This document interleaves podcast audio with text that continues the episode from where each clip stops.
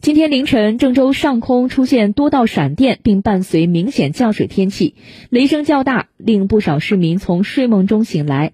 冬季出现雷电的现象正常吗？本次闪电伴随巨大雷声的原因是什么呢？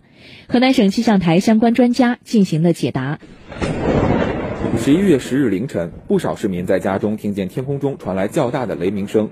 对于秋冬季出现闪电并伴有较大的轰鸣声，这一现象正常吗？河南省气象台首席预报员贺哲解释说：“秋冬季雷电呢，其实相对来说肯定是不如在暖季的雷电多。但是呢，根据历史资料来看，就说冬季产生雷电的现象呢也是有的。就是二零二一年的二月份，就是当天晚上郑州下雪下的非常大，而且还伴有雷电。所以说呢，就是呃雷电现象它并不是说只在夏季才会产生，可以说在一年四季都会产生。”那么本次雷电产生的原因是什么？贺哲表示，和近期雨水天气及冷暖气流影响有关。气象学的角度上来说，呃，形成的原因主要是昨天白天咱们省沿着黄河地区以北那一带是下雨了，空气中的湿度呢是比较大。另外呢，就是高空也有一些比较明显的这种暖湿气流上来，再加上地面呢有一些弱冷空气影响。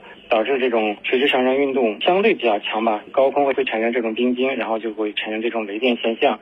出现雷暴天气，市民该如何避险，保护自身安全？贺哲有一个常识，一个是不要站在树下面，还有一个就是不要站在空旷的地方，就是有雷电天气吧，尽量是待在室内，这样相对来说会比较安全一些。